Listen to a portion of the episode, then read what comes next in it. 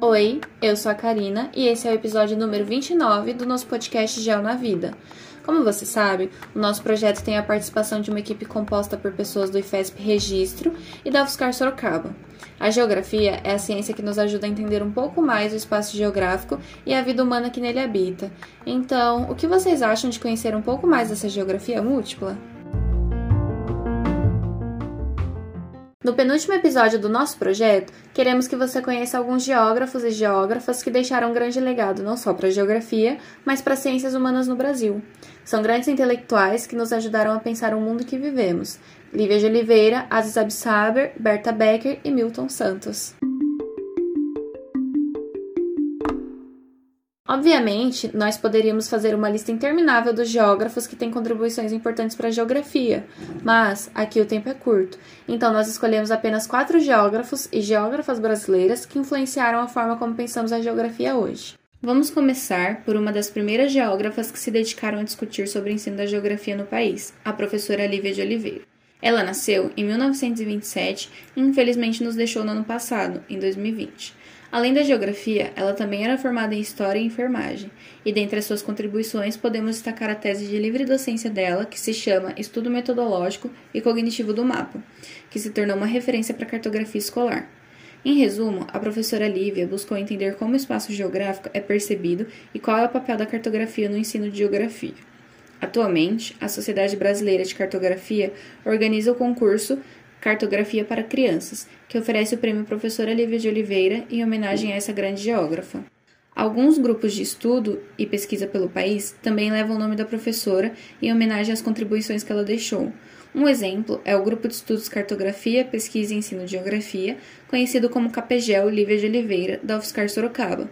Para saber mais sobre a Lívia de Oliveira, eu recomendo que você leia o texto de homenagem feito pela AGB de Campinas, que estará aqui na descrição do episódio além da palestra de abertura do professor Dr. Ismail Barra Nova, no evento Interfaces entre a Cartografia e o Ensino de Geografia, Inquietudes, Inacabamento e Processos, feito em homenagem ao legado dessa grande intelectual brasileira. A palestra está disponível no Facebook e na página do evento. Outro geógrafo incrível foi o professor Aziz Absaber. O trabalho dele inspirou inclusive a escolha da Carol pelo curso de Geografia. Oi, pessoal. É verdade, o professor Aziz foi o primeiro contato que eu tive com a geografia, não como um geógrafo, mas lendo um geógrafo através do livro Domínios de Natureza no Brasil, é, As Potencialidades Paisagísticas, que eu encontrei na biblioteca da minha escola. E eu sempre gostei muito de estudar as questões ambientais, é, os impactos ambientais. Bom, sempre gostei muito de geografia, de biologia, e eu sempre fui uma aluna muito boa nessas disciplinas, inclusive no ensino médio. Quando eu fui para o ensino técnico, que isso fez parte da minha vida, eu ainda não entendia o que era geografia e o que era o estudo de geografia, né? Eu entendi o que era o estudo sobre o meio ambiente, mas a geografia que eu conheço hoje na universidade é totalmente diferente daquela que eu pensava é, achar, acreditar né, nessa geografia que é nos ensinada na escola e que também foi me ensinada no técnico, ainda que uma geografia bem diferente do ensino médio. Mas enfim, o que acontece é que eu sempre quis, desde muito pequena, estudar biologia. Sempre. Eu falava para todo mundo que eu iria ser bióloga.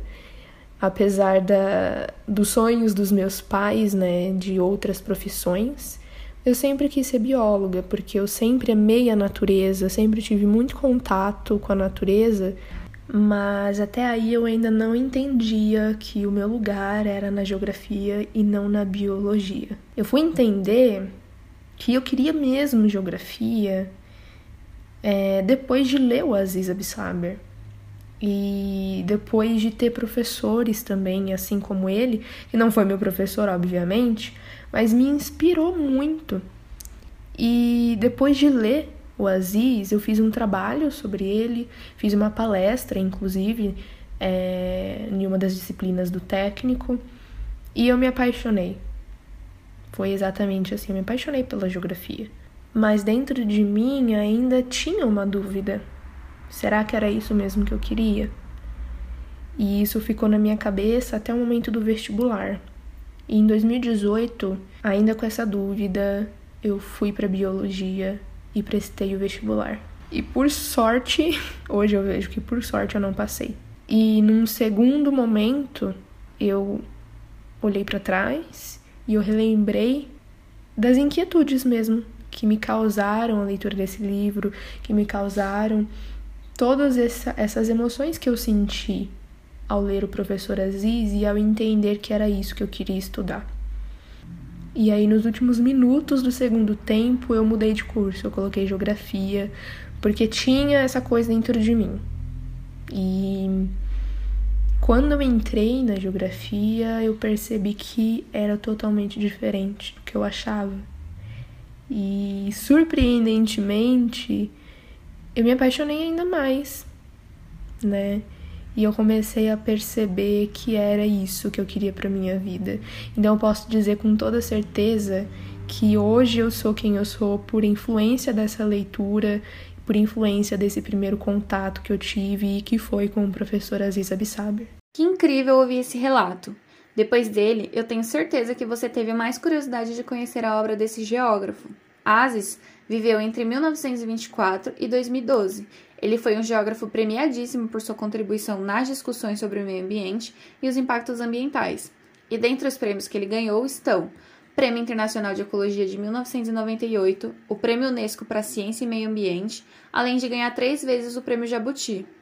Asis foi um ambientalista engajado politicamente, e um de seus grandes legados foi a classificação dos domínios morfoclimáticos, que aparece no livro publicado por ele, chamado Os Domínios da Natureza no Brasil Potencialidades Paisagísticas. Ele tinha um profundo conhecimento do território brasileiro e, por isso, contribuiu para o desenvolvimento dos estudos geográficos no país.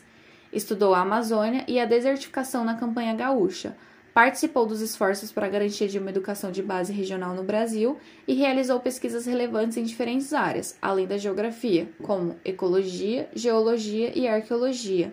Vale a pena conhecer mais sobre ele, e eu indico que você leia o texto Aziz Absaber, geógrafo e ambientalista, no site do Instituto de Estudos Avançados da USP. No fim do texto, você terá acesso a uma série de materiais e vídeos sobre o Aziz Absaber.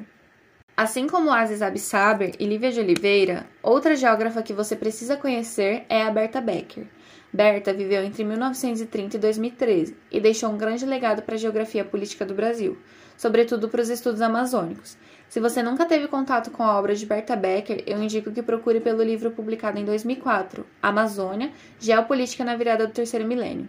Nesse livro, a autora fala sobre a complexidade do espaço amazônico e das rápidas mudanças causadas pela globalização, além de explicar o porquê o espaço amazônico é considerado estratégico para o Brasil. Ela foi consultora e assessora dos órgãos estatais, como o Ministério do Meio Ambiente e o Ministério das Relações Exteriores. Ela também teve uma forte influência para a aprovação do macrozoneamento ecológico e econômico da Amazônia Legal em 2010. Ela também recebeu prêmios e titulações em reconhecimento às pesquisas realizadas, podendo citar aqui o título de doutor honoris pela Universidade de Lyon em 2005 e o Prêmio Mulher do Ano da Associação Nacional de Mulheres de 1997. No site da Unifesp tem um texto chamado Uma Vida Dedicada à Amazônia, onde você encontrará uma linha do tempo com as principais publicações de Berta Becker, os prêmios que ela ganhou e um pouco mais sobre a trajetória profissional dessa grande geógrafa. Por fim, precisamos falar do último geógrafo da lista, Milton Santos. O que dizer sobre esse geógrafo, que é considerado um dos maiores nomes da geografia brasileira? Bom, Milton Santos foi reconhecido em 1994 com o prêmio Vautrin Lud, considerado o Nobel da Geografia. Além de geógrafo, ele também era jornalista e advogado. Milton Santos trouxe relevantes discussões sobre a urbanização em países periféricos e sobre a globalização. Provavelmente você já ouviu falar sobre ele, mas caso você ainda não tenha lido, eu recomendo que você procure pelo livro Por uma Outra Globalização. Nesse livro, Milton Santos mostra as três facetas da globalização: a globalização como fábula, que é aquela imagem de que todos têm acesso ao mundo na palma das mãos, a globalização como perversidade, que é a que realmente vivemos, onde nem todas as pessoas têm acesso aos seus benefícios, e por fim, ele nos mostra os possíveis caminhos para construir uma outra globalização, onde os benefícios sejam vivenciados por toda a sociedade. Para falar um pouco mais sobre ele, convidamos a Mayara. Seja muito bem-vinda, Mayara. Desde já agradecemos pela sua contribuição e por nos ajudar a conhecer melhor um pouco desse geógrafo tão importante. Olá a todas e todos que estão ouvindo mais esse episódio da podcast. Gel na Vida. Meu nome é Maiara de Proença, sou aluna do curso de Geografia da UFSCar e vim aqui contar um pouco como Milton Santos ele influencia né, na construção que eu estou fazendo da minha trajetória acadêmica. Primeiramente, é bom lembrar que para gente escolher um curso na universidade às vezes é muito difícil. A sociedade ela faz uma, uma pressão para que a gente escolha um curso que dê dinheiro, né, de forma rápida. E isso acaba por deixar a gente, né, enquanto jovens, desesperados e ansiosos, pensando no nosso futuro e de como vai ser, né, depois que entrarmos na universidade. E principalmente para quem é de família pobre como eu, a gente não consegue ter um tempo maior para viver as várias possibilidades ao mesmo tempo, como as pessoas ricas. Quando o filho do rico ele está fazendo vários cursos, está viajando, conhecendo novos lugares, a gente que é pobre, a gente que é mulher, às vezes estamos dentro de casa e temos que trabalhar fora, né, para ajudar a família. Isso não é feio, mas segundo Milton Santos, isso mostra muito sobre o lugar que a sociedade colocou a gente. Isso mostra como aqueles que têm poder querem que a gente fique longe da produção do conhecimento, longe das universidades. O centro da cidade, um centro cultural, um centro universitário, enfim, no caso do Instituto Federal ou da UFSCar, é o lugar onde a gente acessa a possibilidade não só de ter uma vida urbana né, na sociedade, mas também de produzir conhecimentos e contribuir para mudar a situação das pessoas que vivem em vulnerabilidade. E muitas pessoas ricas que moram no centro ou próximo a essas centralidades, elas têm fácil acesso a esses direitos, o que para elas não significa um direito, como Milton Santos diz, e sim uma afirmação do seu privilégio sobre as outras pessoas que não podem acessar as universidades, ao emprego, à educação, entre outras coisas. Então, como eu vivo tudo isso, né, eu fui aprendendo sobre a nossa desigualdade, e ela não é só através da nossa cor, ela se dá também através do gênero e da nossa classe. E principalmente para Milton Santos é a desigualdade do uso do tempo e o uso do espaço. Enquanto alguns têm a possibilidade de usar o espaço e o tempo de todas as maneiras possíveis ou de uma forma mais fluida e dinâmica, existem outras pessoas que são excluídas do controle do tempo e do espaço. E por isso as desigualdades imperam né, na nossa sociedade.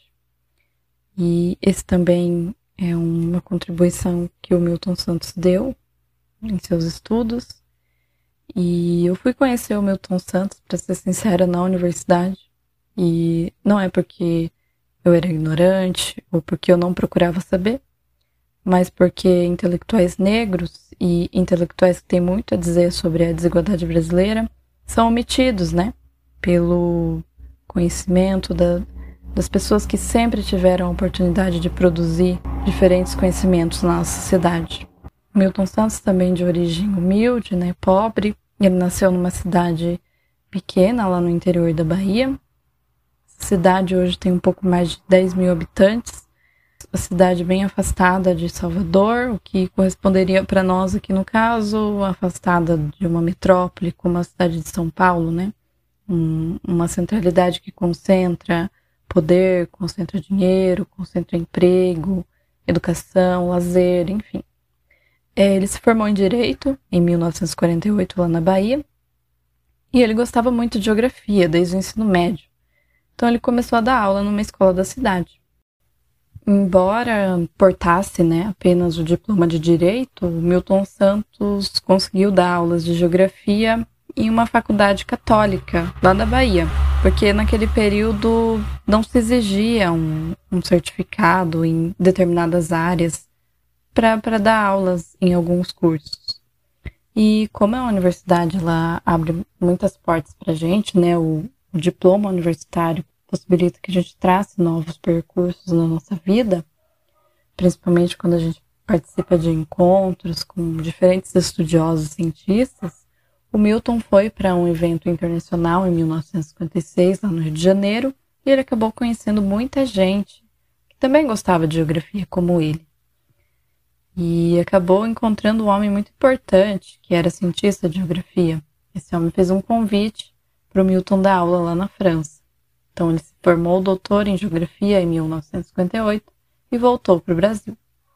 Só que a sua volta não foi muito bem recebida, porque naquele período aqui estava acontecendo a ditadura militar e todas as pessoas, políticos, intelectuais, cientistas, que queriam modificar a realidade desigual brasileira, foram perseguidos. Então ele teve que voltar para a França, onde ele ficou exilado mais 13 anos. Nesse exílio, ele deu aulas em diferentes universidades, conheceu diferentes cidades e países na América Latina, conheceu os Estados Unidos, alguns países da África, e através de toda essa experiência né, conhecimento acumulado através do tempo, o Milton Santos praticamente construiu a geografia brasileira do zero. Na verdade, ele participou do processo de renovação da geografia e ele não fez isso sozinho, claro, ele contou com a ajuda de diversos outros geógrafos e pesquisadores importantes. E eu destaco a Maria Adélia de Souza e a Maria Laura Silveira, que também deram aula em diversas universidades, mas eu acredito que a gente deve reconhecer o mérito de Milton Santos, assim como a gente reconhece Paulo Freire como patrono da educação, Milton Santos deveria ser reconhecido talvez patrono da geografia, enfim, porque ele praticou uma geografia que não só ajudou no desenvolvimento econômico, mas também uma geografia que ajudou a gente a compreender a desigualdade brasileira, compreender a pobreza que vivem vários pobres no Brasil e, e o que a gente sente na pele aqui vivendo no Brasil. Por isso que eu quis falar um pouco dele, né? Porque esse homem mudou muito a minha vida a partir do momento que eu o conheci, né, através dos livros. E quando eu conheci o Milton Santos, né, através do, das suas de leituras, dos seus trabalhos, eu tinha acabado de voltar da faculdade. Eu tranquei meu curso de geografia é, quando eu entrei em 2017, porque eu tinha acabado de conseguir um emprego e eu ia para aula muito cansada. Mas também não foi só por conta disso que eu tinha trancado além de ter que estudar e trabalhar, eu fui percebendo que no meu primeiro ano de graduação, que a universidade não não foi um espaço feito para mim. Como assim não foi um espaço feito para mim? Primeiro, como que a gente esquece que por séculos as mulheres não podiam estudar nem produzir o conhecimento? E eu não conseguia esquecer disso e até hoje não consigo esquecer. É uma coisa assim muito forte. Como a gente esquece que mais de Há mais de 500 anos, os pobres e os negros não podiam nem sequer pensar em entrar numa universidade, pois eles nem eram alfabetizados na escola. A universidade ainda é um espaço muito elitizado.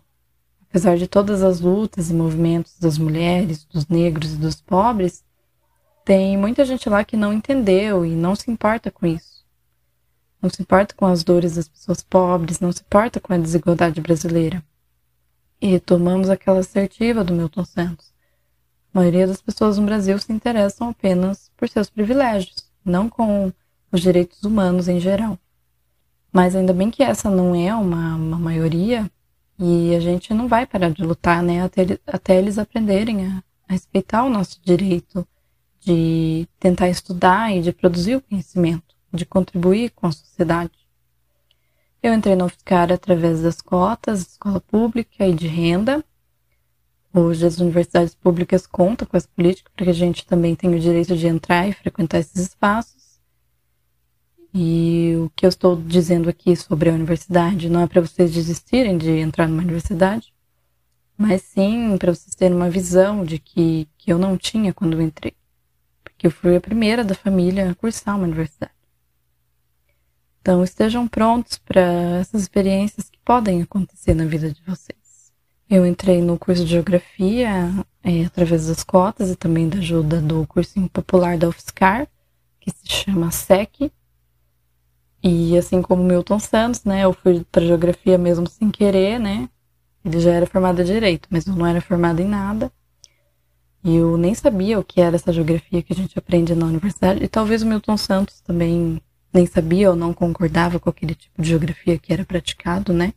Que ele cerçava, né? As desigualdades. Por isso que ele propôs uma geografia nova, né? E o ensino nas escolas públicas, ele é voltado para geografia física, é difícil a gente ter algum professor que fale da sociedade, né, até os dias de hoje. Mas na faculdade foi completamente diferente, a partir do momento que eu conheci o Milton Santos e eu vi que aquele homem falava a minha língua, tipo, me apaixonei. Quando eu era criança, eu ficava muito incomodada, né, porque eu saía com a minha mãe para comprar tecidos, ela é costureira, a gente saía, eu ficava vendo aquele povo, né, que tinha carro, e a gente andando a pé pela cidade, encominado, só de rachar, aquele povo de carro, chegava em todos os lugares mais rápido que eu. Precisou ler o Milton Santos para entender que a nossa desigualdade é tão forte que o tempo é diferente entre aqueles que possuem muito e aqueles que não possuem quase nada. Mas ele não quer dizer que existe um tempo que é mais rápido e que esse tempo é melhor do que o dos outros. Porque tem muita gente que diz no interior que a gente é atrasado, né? Mas para o Milton, não é uma questão de sermos atrasados. E sim que o Estado ele não oferece para a gente os recursos mais básicos que são necessários para a gente ter uma vida digna na cidade. Isso acontece porque a gente mora muito longe das coisas como morar longe da escola, do centro da cidade, de um hospital ou até mesmo da universidade. Só que o Milton Santos ele deixa bem explicado que isso é um projeto político, que são aquelas mesmas pessoas que concentram dinheiro, não dinheiro de poupança, mas são as pessoas que concentram dinheiro, terra e recursos nas suas mãos. E essas são a minoria da sociedade brasileira. São essas pessoas que projetam a cidade, projetam se a gente vai morar perto da universidade ou não, entende? Então foi entendendo tudo isso, né? Meu lugar no meio de todos esses conflitos, que eu comecei a me interessar mais pela geografia. E aí eu percebi que também dava para ganhar dinheiro, né? Ou receber incentivos para fazer pesquisa. E a pesquisa também é um trabalho, por mais que ninguém fale ou que não valorizem a pesquisa no Brasil. Então, é justamente por conta dessa minha vivência, né, eu passei a pesquisar sobre o direito à cidade, onde eu recebi o um incentivo do CNPq, que é um órgão que financia pesquisas no Brasil.